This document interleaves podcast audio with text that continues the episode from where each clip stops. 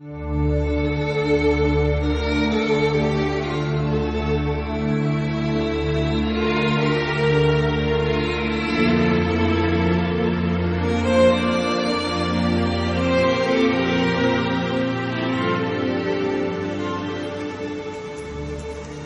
a Jesús ante el sumo sacerdote y se reunieron todos los sumos sacerdotes, los ancianos y los escribas. También Pedro le siguió de lejos hasta dentro del palacio del sumo sacerdote y estaba sentado con los criados calentándose al fuego. Los sumos sacerdotes y el Sanedrín entero andaban buscando contra Jesús un testimonio para darle muerte, pero no lo encontraban. Pues muchos daban falso testimonio contra él, pero los testimonios no coincidían. Algunos levantándose dieron contra él este falso testimonio. Nosotros le oímos decir, yo destruiré este santuario hecho por hombres y en tres días edificaré otro no hecho por hombres. Y tampoco en este caso coincidía su testimonio. Entonces se levantó el sumo sacerdote y poniéndose en medio preguntó a Jesús, ¿no respondes nada? ¿Qué es lo que estos atestiguan contra ti? Pero él seguía callado y no respondía. El sumo sacerdote le preguntó de nuevo, ¿eres tú el Cristo, el Hijo del bendito? Y dijo Jesús, sí, yo soy. Y veréis al Hijo del Hombre sentado a la diestra del poder y venir entre las nubes del cielo. El sumo sacerdote se rasga las vestiduras y dice, ¿qué necesidad tenemos ya de testigos? Habéis oído la blasfemia. ¿Qué os parece? Todos juzgaron que era reo de muerte. Algunos se pusieron a escupirle, le cubrían la cara y le daban bofetadas mientras le decían, adivina, y los criados le recibieron a golpes. Estando Pedro abajo en el patio, llega una de las criadas del sumo sacerdote. Y al ver a Pedro calentándose, le mira atentamente y le dice, también tú estabas con Jesús de Nazaret. Pero él lo negó. Ni sé ni entiendo qué dices. Y salió afuera al portal y cantó un gallo. Y vio la criada y otra vez se puso a decir a los que estaban allí, este es uno de ellos. Pero él lo negaba de nuevo. Poco después los que estaban allí volvieron a decir a Pedro, ciertamente eres de ellos, pues además eres Galileo. Pero él se puso a echar imprecaciones y a jurar, yo no conozco a ese hombre de quien habláis. Inmediatamente cantó un gallo por segunda vez y Pedro recordó lo que había dicho Jesús. Antes que el gallo cante dos veces, le habrás negado tres. Y rompió a llorar.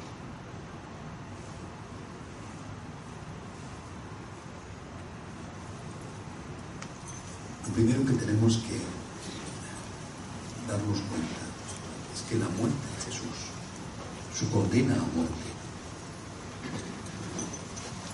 va a ser ejecutada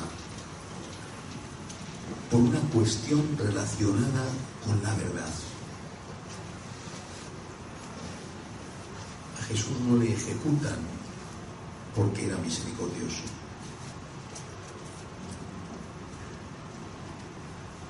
Hubiera sido misericordioso incluso con la adúltera y no hubiera jurado el sábado,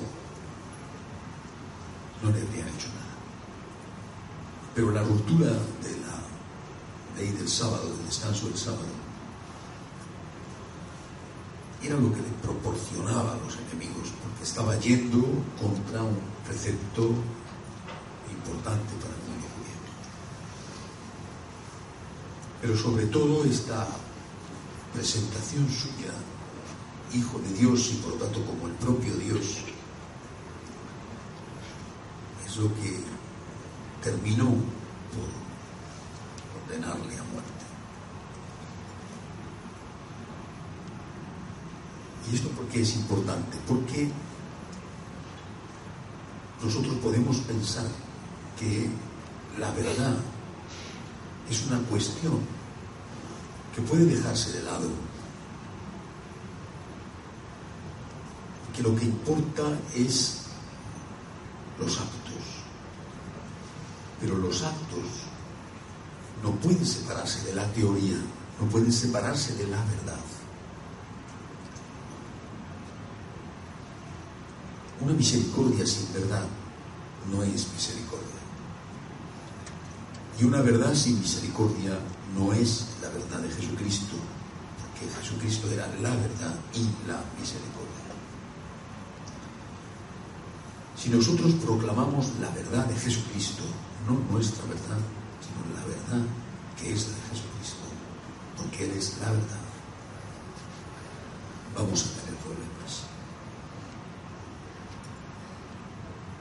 En una época en la cual incluso decir que la verdad existe es considerado como signo de intolerancia, incluso como un riesgo para la democracia. En una época como esta, la persecución resulta inevitable.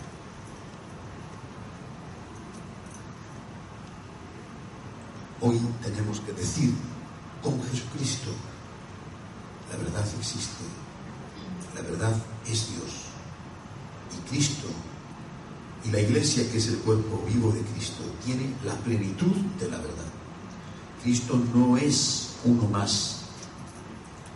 Él no trae su verdad, ni siquiera una parte importante de la verdad, o la parte más importante de la verdad, trae la plenitud de la verdad. Cristo es la verdad. Decir esto le supuso a él la muerte y decir esto nos va a suponer a nosotros la incomprensión a veces dentro de la iglesia e incluso la persecución. Cristo es la verdad, la verdad plena. Ahí viene la segunda parte de este texto que acabamos de leer. ¿Qué diremos? Pedro le quería, y le quería mucho. Y unas muy pocas horas antes le había prometido que él no le iba a traicionar. Sin embargo, como el propio Cristo había anunciado, le negó tres veces. Cuando las cosas se ponen difíciles, ¿qué tenemos que hacer? Decir, no conozco a Jesús o lo que es lo mismo, decir la verdad no existe, todo es relativo, todo es subjetivo, cada uno que haga lo que quiera, todo da igual, el bien y el mal son cuestiones totalmente subjetivas. Tenemos que decir eso para que el mundo nos aplauda. Es decir, tenemos que confesar a Cristo, que nos persiga, no tenemos que decir, como Pedro esa noche, no le conozco.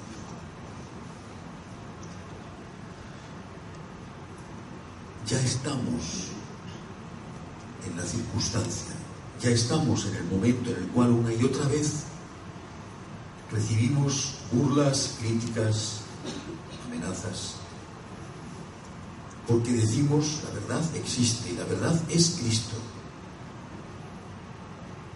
desde dentro y desde fuera de la iglesia. Somos los intransigentes, los fanáticos, los fundamentalistas, los poco dialogantes, los intolerantes, los radicales,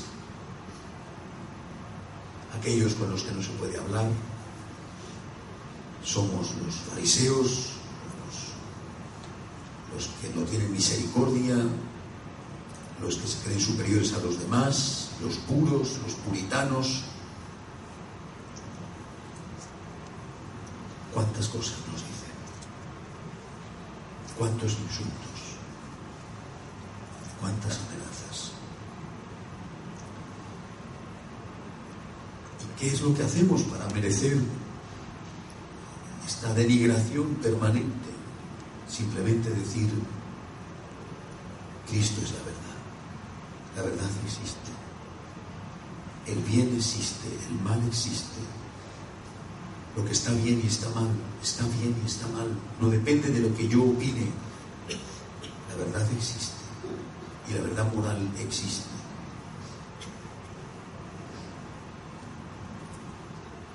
Ya la circunstancia de persecución. Ya estamos en ella. ¿Y qué diremos? Diremos como Pedro, no le conozco,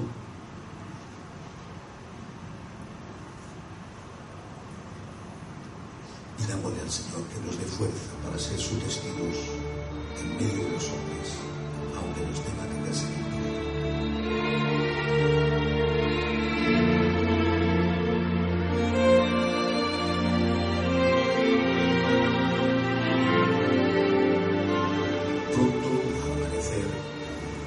Prepararon una reunión los sumos sacerdotes con los ancianos, los escribas, todo el Sanedrín y después de haber atado a Jesús le llevaron y le entregaron a Pilato.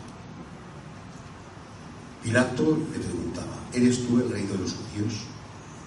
Él le respondió, sí, tú lo dices. Los sumos sacerdotes le acusaban de muchas cosas. Pilato volvió a preguntarle, ¿no contestas nada? Mira, ¿de cuántas cosas te acusan? Pero Jesús no respondió ya nada, de suerte que Pilato estaba sorprendido. Cada fiesta les concedía la libertad de un preso el que pidieran. Había uno llamado Barrabás que estaba encarcelado con aquellos sediciosos que en el motín habían cometido un asesinato. Subió la gente y se puso a pedir lo que les solía conceder. Pilato les contestó, ¿queréis que os suelte al rey de los judíos? Pues se daba cuenta de que los sumos sacerdotes le habían entregado por envidia pero los sumos sacerdotes incitaron a la gente a que dijeran que le soltase más bien a Barrabás. Pero Pilato les decía otra vez, ¿y qué voy a hacer con el que llamáis el rey de los judíos? La gente volvió a gritar, crucifícale. Pilato les decía, pero qué mal ha hecho. Pero ellos gritaron con más fuerza, crucifícale. Pilato entonces, queriendo complacer a la gente, le soltó a Barrabás y entró a Jesús después de azotarle para que fuera crucificado.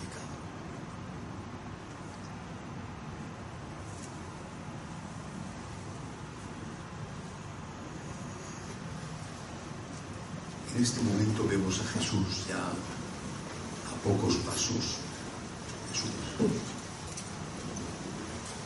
Pero tiene aún un último debate que podía haber salvado la vida, negando aquello que él era. Cuando Pilato le interroga, podía haber dicho yo no soy el rey de los judíos.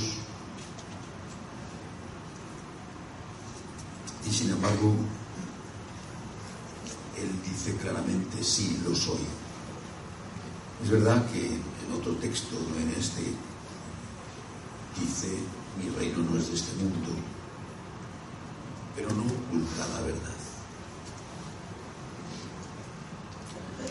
Y en otro texto también, en este momento de diálogo con Pilato, Jesús dice, los que, los que son de la verdad escuchan mi voz.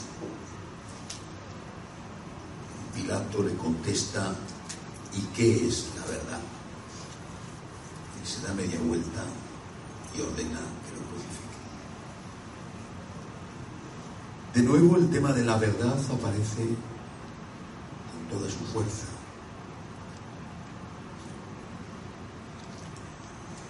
A veces algunas personas dicen es que Jesús le condenaron a muerte porque era muy bueno. A Jesús le condenaron a muerte porque hablaba muy claro, que no es lo. Era muy bueno, naturalmente, pero hablaba muy claro. toda la cuestión, desde el principio, fue una cuestión en torno a la verdad. Por eso, la enorme importancia que tiene cuando en este momento se insiste en ocultar incluso la existencia de la verdad.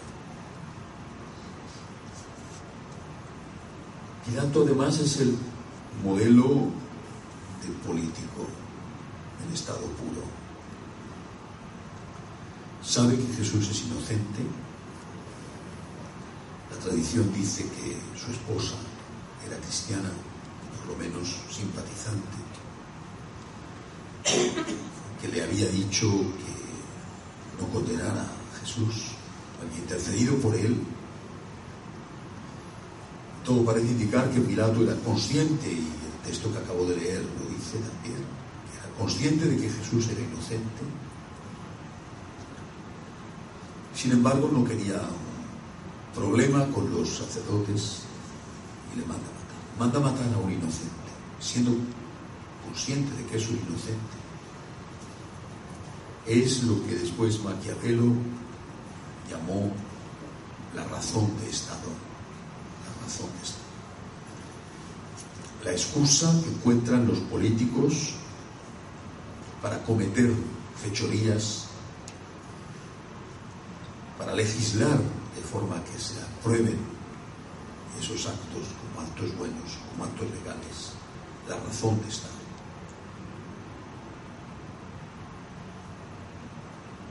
Y esto no fue solo entonces, es continuo.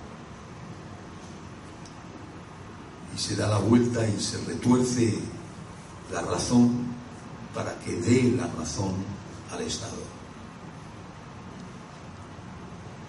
Y para evitar cualquier sombra de duda se dice que lo que hasta hacía poco se consideraba un mal horrendo, ahora es un derecho.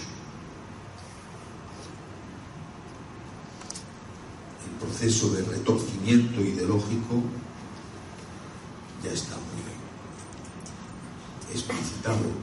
Primero se dice que hay que despenalizar y después se dice que no hay que despenalizar sino tratarlo como un derecho. Lo hemos visto en el aborto, lo estamos viendo ya en el tema de la ideología de género, lo veremos en el tema de la eutanasia. Por eso Hoy, como ayer, el debate es siempre en torno a la verdad.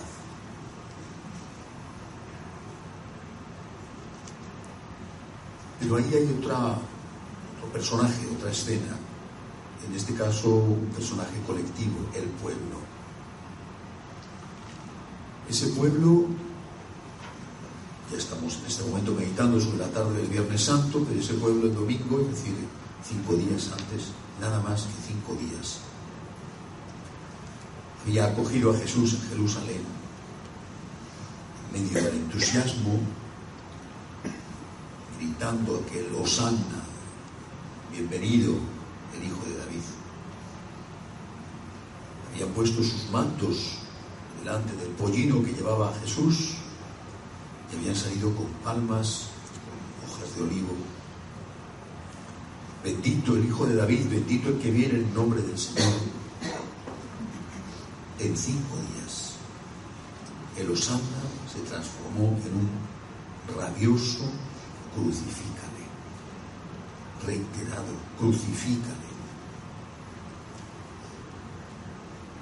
No había televisión, no había radio, no había periódicos, pero ya la opinión pública era fácilmente manipulada.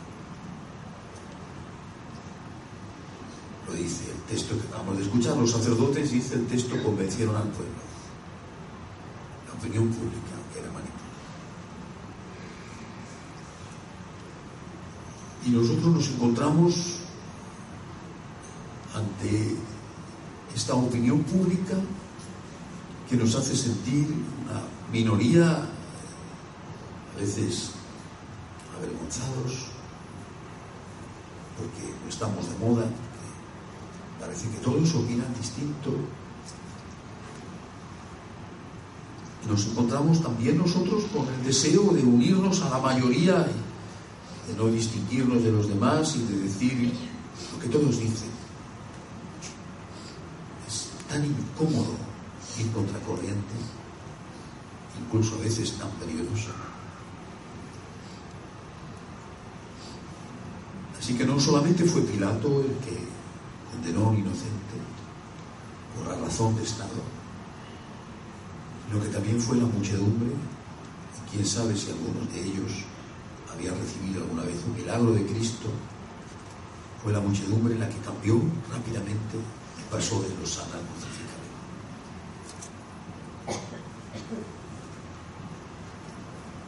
Recuerdo una frase del escritor portugués Pessoa, reflexionando sobre lo que había pasado en su país, igual que en España, igual que en Europa, decía, la gente de mi generación dejó de creer en Dios por el mismo motivo por el cual habían creído sus predecesores, la generación anterior, por ningún motivo. Simplemente era cuestión de moda. ¿Está de moda? ¿No está de moda? ¿Está de moda creer en Jesús? Creo. ¿No está de moda? Dejo de creer.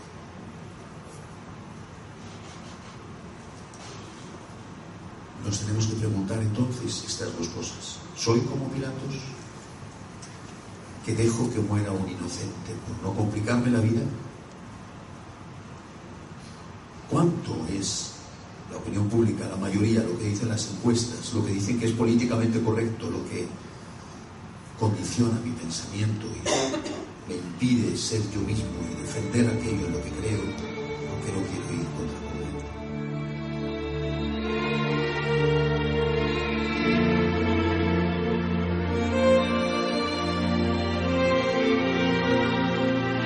Cuando se hubieron burlado de él, le quitaron la púrpura le pusieron sus ropas y le sacaron fuera para crucificarle. Y obligaron a uno que pasaba, Simón de Cirene, que volvía del campo, el padre de Alejandro y de Rufo, a que llevara su cruz. Le condujeron al lugar del Gólgota, que quiere decir el Calvario. Le daban vino con mirra, pero él no lo tomó. Lo crucificaron y se repartieron sus vestidos echando a suertes a ver qué se llevaba cada uno. Era la hora tercia cuando le crucificaron. Y estaba puesta la inscripción de la causa de su condena, el rey de los judíos. Con él crucificaron a dos salteadores, uno a su derecha y el otro a su izquierda. Y los que pasaban por allí le insultaban, meneando la cabeza y diciendo, eh tú, que destruyes el santuario y lo levantas en tres días, sálvate a ti mismo bajando de la cruz. Igualmente los sumos sacerdotes se burlaron entre ellos junto con los escribas, diciendo, a otro salvó y a sí mismo no puede salvarse. El Cristo, el Rey de Israel, que baje ahora de la cruz, para que lo veamos y creamos. También le injuriaban los que con él estaban crucificados.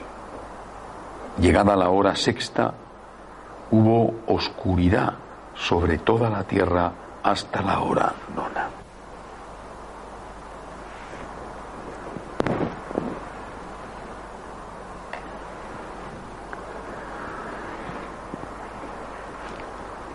La figura de Simón de Cirene,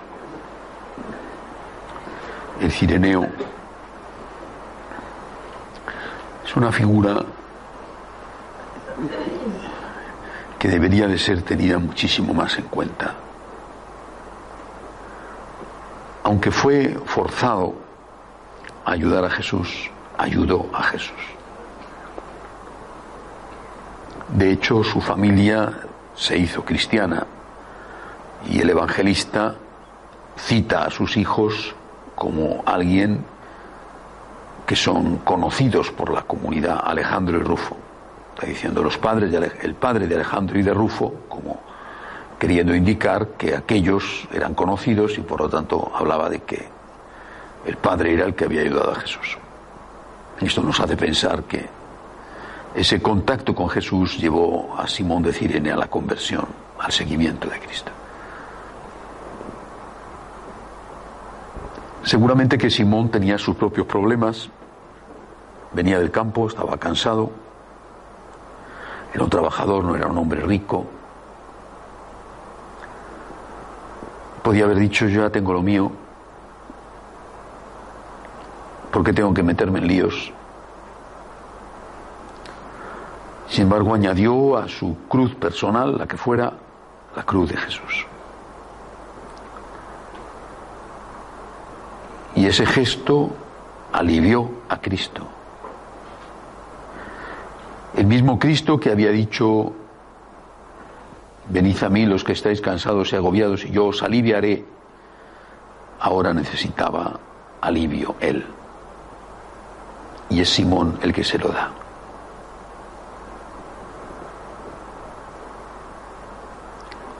Cuando nosotros nos encontramos con alguien que sufre, podemos pensar que ya tenemos lo nuestro encima, que con lo nuestro tenemos de sobra, y que cargar encima de nuestras espaldas con problemas de otros no nos incumbe, que lo haga otro, que lo haga el Estado, que lo haga el gobierno, o que lo haga Dios. Yo no soy Dios. ¿Por qué tengo yo que complicarme más la vida si ya la tengo complicada? Pero es Jesús presente en esa persona que sufre el que nos dice, ayúdame, ayúdame. Ese Simón de Cirene podemos ser nosotros, cuando cargamos en nuestras espaldas, cansadas ya, el peso de otros que están más cansados que nosotros. Quizá nos lo agradezcan o quizá no. Pero también Jesús sufrió la misma suerte. Algunos le agradecen y otros muchos no. ¿Cargamos con la cruz de otros o estamos tan pendientes de la nuestra que nos hemos vuelto ciegos y sordos a los que están necesitando nuestra ayuda y están a nuestro lado? Nos parece que ya no podemos más, pero a lo mejor es precisamente ese estar ciego y sordo lo que hace que nuestras cargas se conviertan en insoportables. Y luego están todos esos que rodean a Cristo burlándose de él, hacen leña del árbol caído, se ríen de él.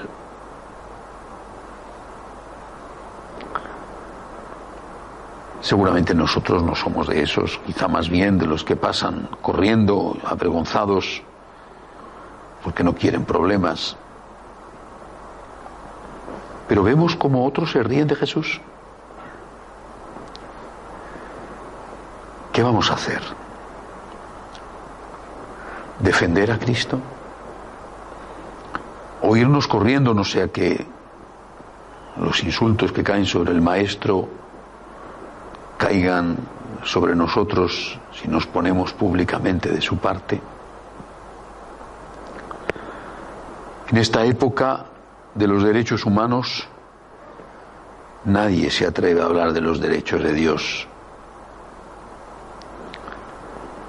En esta época en que se habla de la misericordia, nadie se atreve a hablar de la misericordia para con Dios.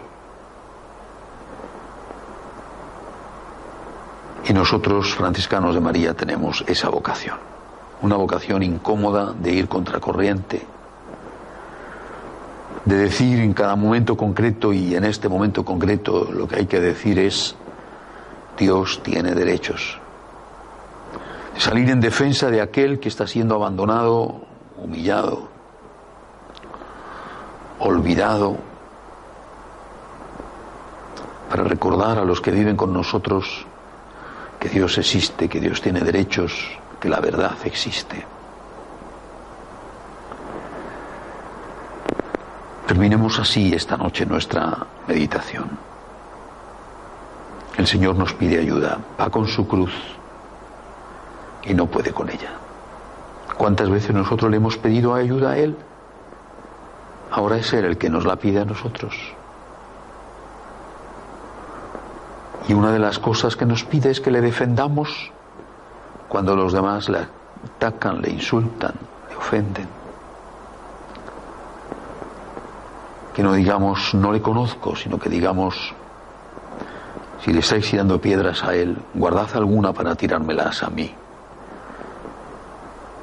Si a él estáis insultando, ahorraos alguno para insultarme a mí. Si a él le habéis puesto la corona de espinas, quitadle alguna espina de su corona para ponérmela a mí. Dicen que a Santa Catalina de Siena se le apareció un día el Señor y le dio a elegir. ¿Quieres llevar una corona de oro o quieres llevar una corona de espinas? Santa Catalina le preguntó, ¿cuál has llevado tú? La de espinas. Y ella dijo, yo soy tu esposa, yo no puedo llevar la de oro mientras tú llevas la de espinas. Podemos decirle a Jesús esta noche, quiero compartir tu suerte en lo bueno y en lo malo. Quiero compartir tu suerte. Si a ti te insultan, a mí también. Si a ti te persiguen, a mí también. Y solamente quiero pedirte que me des la fuerza para serte fiel hasta el final.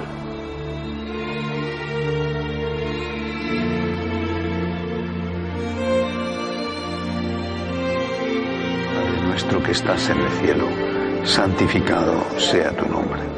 Venga a nosotros tu reino. Hágase tu voluntad en la tierra como en el cielo. Danos hoy nuestro pan de cada día. Perdona nuestras ofensas como también nosotros perdonamos a los que nos ofenden. No nos dejes caer en la tentación y líbranos. Dios te salve María, llena eres de gracia, el Señor es contigo. Bendita tú eres entre todas las mujeres y bendito es el fruto de tu vientre Jesús. Santa María, Madre de Dios, ruega por nosotros pecadores ahora y en la hora de nuestra muerte. Gloria al Padre, al Hijo y al Espíritu Santo.